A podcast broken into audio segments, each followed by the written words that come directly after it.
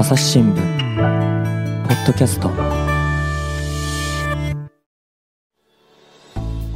朝日新聞の神田大輔です、えー今回はですね新潟総局の友永翔太記者と回線つないでおります。友永さんよろしくお願いします。よろしくお願いします。はい。でね今回のテーマなんですけれども、えー松原ステーブルスっていうふうにね聞いてますけれどもね、うん。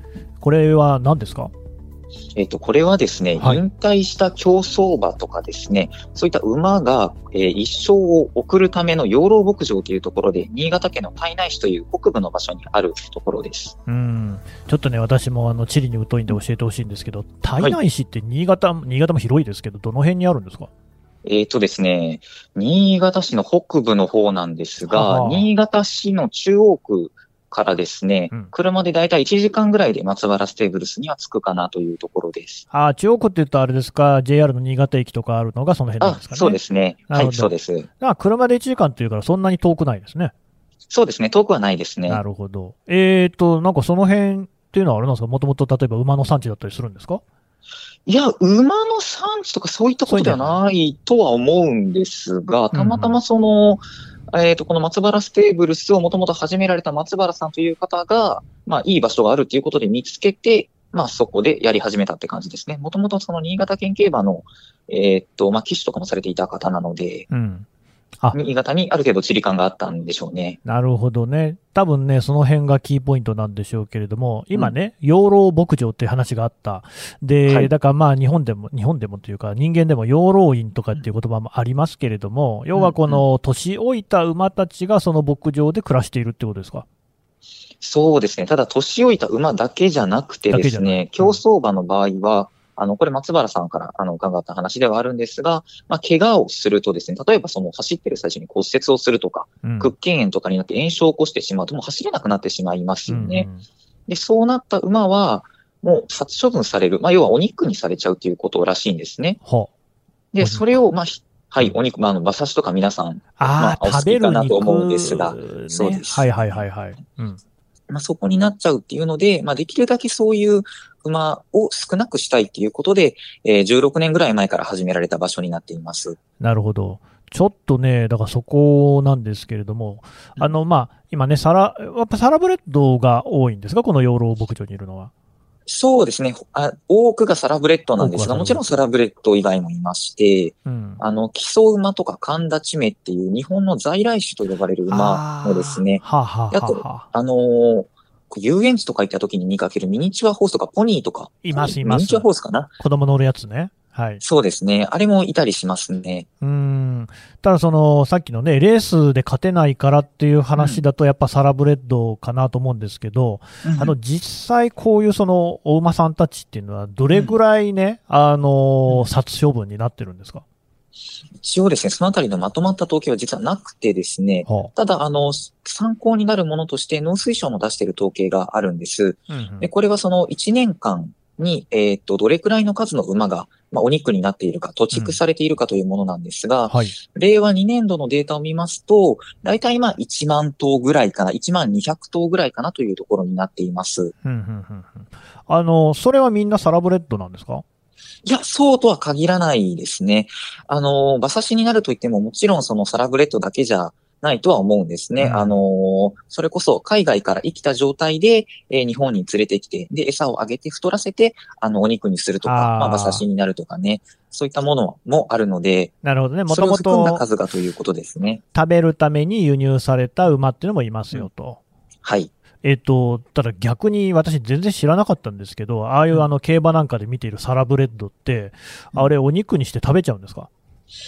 というふうに聞いて私も驚いたんですが、うんそうやってまあ足を壊したりですね、なかなか勝てない馬、もともと走る能力がない馬とかは、まああの、肥育場という馬に餌を与えて、まあ太らせる、まあ要はお肉にしていく場所があるそうなんですけれども、うん。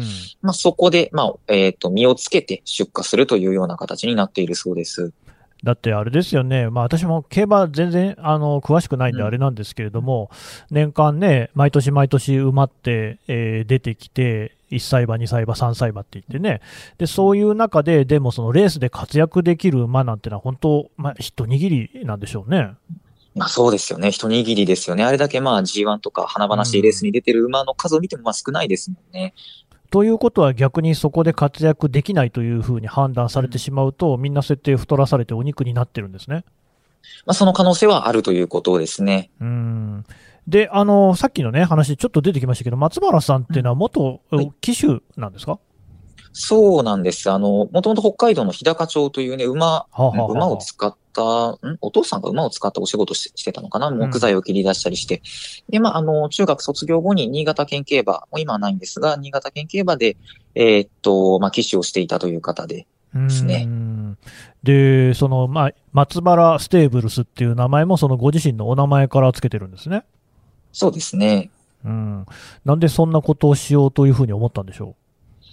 ん、その、もともと、先ほども少し話に出したんですけれども、まあ、お父さんがそうやって馬を使うお仕事をされていたということで、幼い頃からすごく馬が身近な生活だったということなんです。で、まあ、まあ、本当に騎手になったのは偶然なんですが、その、まあ、競馬界に入った時に、あれ？というふうになったそうなんですね。っていうのも、その、まあ、騎手として生活する中で馬のお世話をすることがあるんですが、う。うん。まあ、あの、どれだけ自分が世話をしていても、オーナーさんが出せと、この出せっていうのが肉屋に出せっていうことらしいんですけど、出せと言ったら、もう、どんな状況でも出さなきゃいけないと。うん。で、それがまあ、なんでしょう、能力のない馬とか、ちょっと怪我しただけで直せばまだ戦えるのになっていう馬でもそういう状況があったということで、いうん。や、これはおかしいんじゃないかとすごく心を痛めたっていう話があったんですね。うん。まあ、確かにね、人間の場合だとね、あの、うんお前は能力がないとかって殺されるっていう、食べられるってことはないですもんね。そうなんですよね。いくら足が遅く、あ遅かったとしてもね、そういうことはないと思うんですまあ。遅いですけどね。うん じゃあ殺されなくてよかったですけど。でもそういうのを、ただやっぱりあれでしょうね、こう身近でね、えー手塩にかけてやっぱお馬さんも育てるわけですよね。うん、そうですうね。ん、まあそれをね、出せって言われたらお肉屋さんに出さなきゃいけないっていうのは確かに辛そうですよね。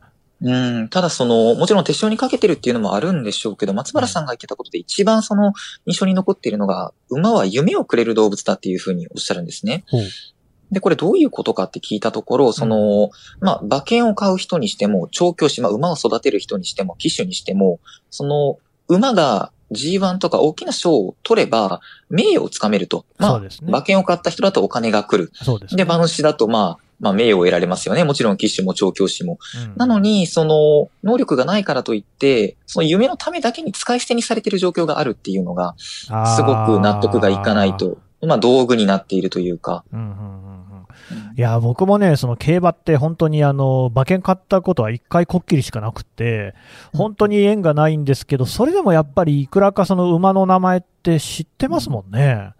そうですよね。特に最近あの、馬娘とかいうゲームも流行っていて、割と、流行ってる。なんか今まで競馬をやったことのないような方でもなぜか馬の名前を知ってるとかいう状況があったりもしますよね。そういう話もちらちら聞いたりは。そうそう、やっぱりね、我々の世代だとね、ハイセイコーとかね、シンボリ・ルドルフとかね、あれどうですか？えーっと、友永さんって今おいくつですか？今23ですね。なるほど。なんかパッと思いつく馬の名前とかってあります？ディープインパクトしかわからないやっぱりですね。ね、ディープインパクトはでもすごかったですもんね。すごかったっていうふうに聞いてますが、もうその時自分はレースを見た記憶がないので。まあ若いですからね。うんでもね、本当馬って例えば、春うららって馬知ってま、知ってますかねこれ。ええあ、知らないです。もうひたすらに負け続けた馬なんですよ。100敗とかね。えーで、もう、なんか、ただ、もう、そうやってレースに出るんだけど、負けるっていうことが逆に話題になって、確か映画化とかもしたんじゃなかったかな。やっぱね、確かにその、松葉さんおっしゃる通りで、うんあの、いろんな意味で馬ってそういう人間に夢をくれるっていうところあるんですよね。うんうんうんうん、なるほど。じゃあ、やっぱりそういう中で、こう、なんとか最後まで馬のね、命見とってあげようと、そんな気持ちになったってことですかね。そうですね。それで、まあ、活動を始められたっていうような形ですね。なるほど。えっ、と、それで、その松原ステーブルスには今、何頭ぐらいの馬がいるんでしたっけ？えっ、と、今は16頭だと思いますね。サラブレッドとか、まあ、ミニチュアホースとか、込みで16頭ですね。これってどういう、どういう基準で選ばれたというか、どういう16頭なんですかね？ああ、本当に、馬主さんからそれこそ引き取ってほしい。まあ、あの、お肉に出される前にどうにか引き取ってほしいという連絡が来たりですね。えで、まあ、そこ、うん、連絡が来たら、まあ、引き取りに行くとかいう形ですかね。でもこうやってね、お馬さんをこう、だって食べさせる餌代もかかるし、例えば病気になったりっていうこともあると思うんですけれども、うんうそういうそのお金とかってあるんですか？お金はこの NPO 法人化することで、ま、賄っていこうといいますか、寄付とかを集めて、その、より持続的な活動にしていこうっていうことになっています。ただその今までは、あの、松原さんの手弁当でと言いますか、うんうん人件費がほとんどかからなかったらしいんですね。それはもちろん松原さんがやってるからであって、まあ、そこに持ち出しって感じもしますけどね。そうでですね。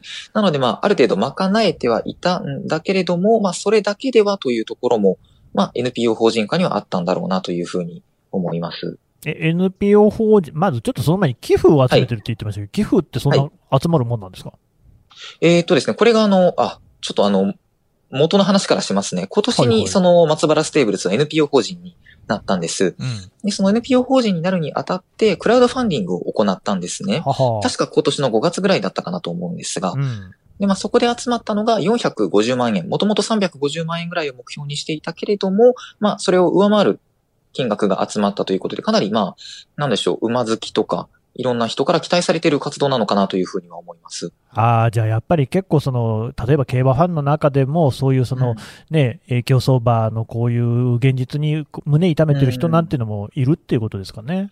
ね、いらっしゃるんだと思いますね。なるほど。で、その NPO 法人としての活動っていうことになると、おやっぱり松原さん一人だけっていうわけにもいかないですよね。そうですね。今はあの、松原さんを含めて4人が確かいらっしゃったと思うんです。うん代表の方が明星さんという、まあ男性の方なんですが、うん。えーっと、今の活動としてはですね、もちろんその今までやってきた松原ステーブルスの、えー取り組みを続けていく、えーっと、なんて言えばいいかな、その、まあ、殺処分されそうな馬を引き取って育てていくとか、怪我を治してあげるとか、うん。そういうことは軸になるんですが、それの他に、まあ、幼稚園とか保育園とか、まあ、小学校さんとかですね、に、まあ、出向いたり、逆に来てもらったりして、その馬の、まあ、素晴らしさと言いますか、うんそういったことを伝えていくっていう活動も、まあ、一つ増やしているというような形になっています。うーん、なるほどね。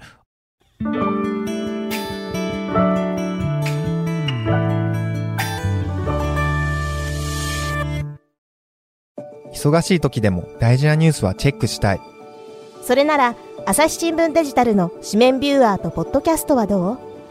紙面なら見出しの大きさで大事なニュースが一目でわかるしポッドキャストは通勤中でもながら聞きできるよいつでも、どこでも。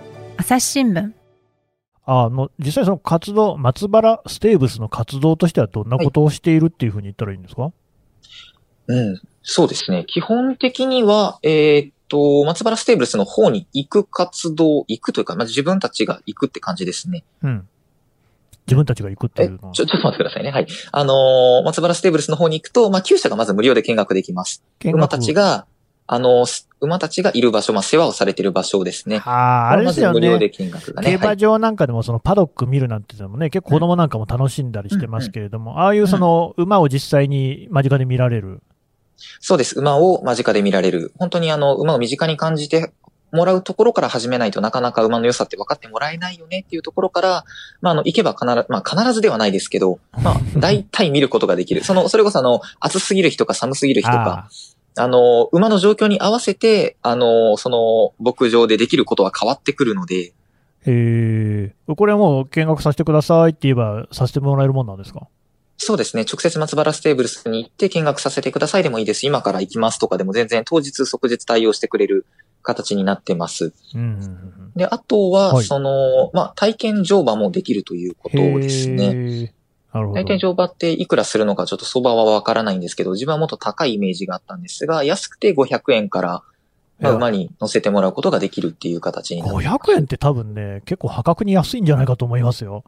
ああ、やっぱりそうですうか。ん、あの、東京首都圏のあたりでね、そういうことやろうと思ったら、もっと全然、あの、高いと思いますね。うーん、うん、うん、うん。なるほどっ。ていう感じで、その、まあ、できる限り馬に触れ合って、その馬の良さを知ってもらおうだとか、馬についてもっと知ってもらおうというところが活動の軸にはなってると思います。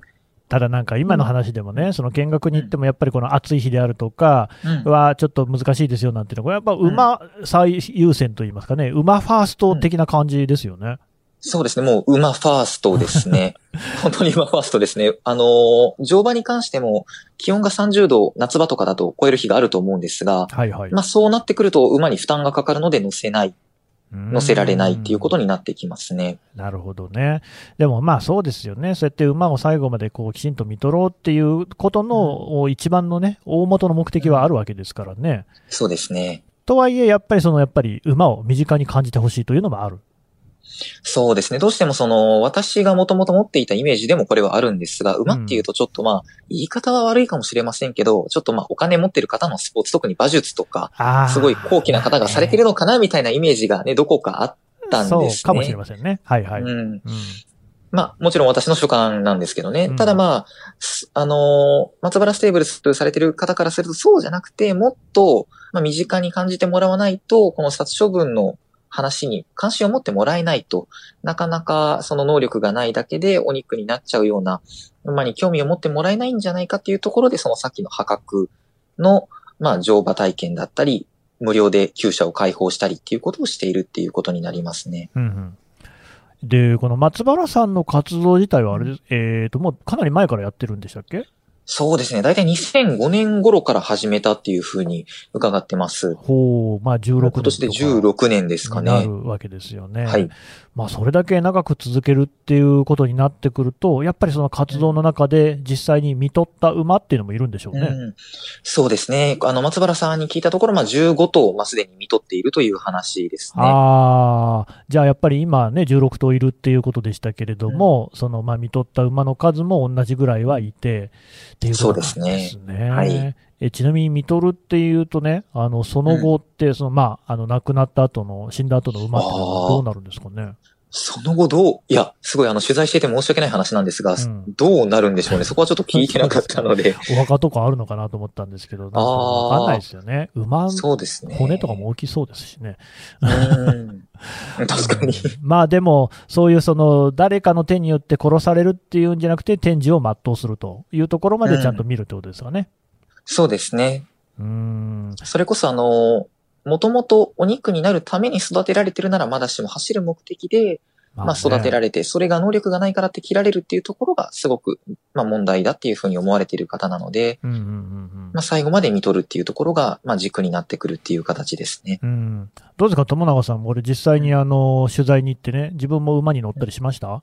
ああ、させていただきましたね。どうでした？あの、いやー、なんか、馬に乗るのが本当初めてぐらいだったんですけど、うんうんな、なんだろう、すごく馬に触れたこと自体もなかったので、まず、まあ最初の感想が、あ、まあすげえあったかいなっていうのと、毛並みサラサラして気持ちいいなっていうのと、あとすごい、向こうがこっちに興味を持ってくれて、服の裾とかをすごい嗅いでくるんですね。あ、大馬さんがそういうふうに興味を持ってくれる。はい。なんかどういう人なのかなって嗅いでくるらしいんですけど、うんうんまあなかなかそういうのも可愛かったりして、本当に今まで馬、それこそ競馬を自分はやったことなかったので、馬券買ったことがなかったので、うんうん本当にまあ、馬って言ったら一哺乳類ぐらいにしか思ってなかったですけど、それ行くことで、まあ、すごい、まあ、身近になるというかね。あのーまあ、馬を見て一哺乳類っていう認識の仕方もなかなかちょっと変わってんなって感じしますけど。まあね、でも実際そうですよね。馬、うんえっ、と、あれですか、友永さんも都会のご出身ですか？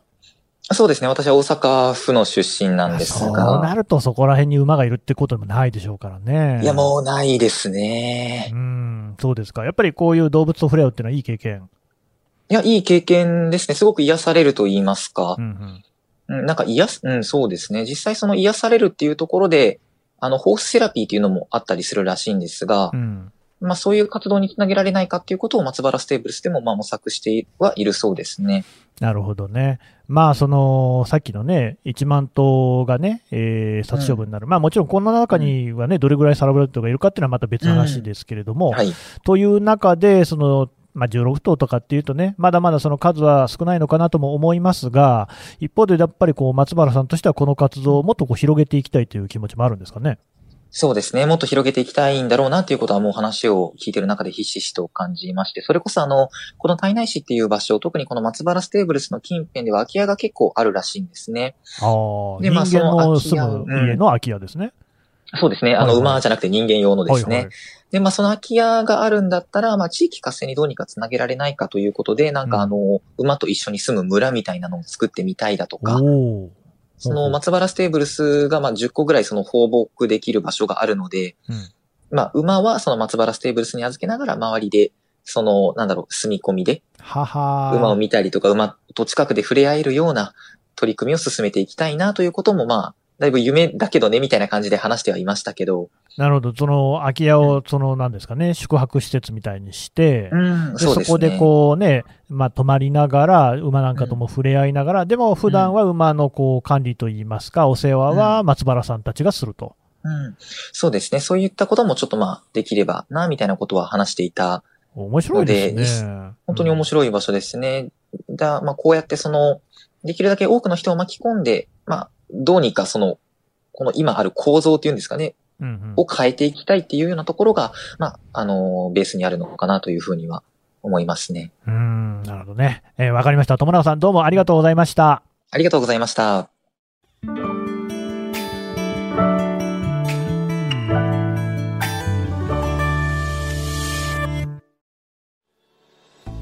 はい、えー新潟総局の友永翔太記者のお話を聞いてきました。さてね、友永さん、あの、新潟総局でも、あの、活発にツイッターをやっているってことですね。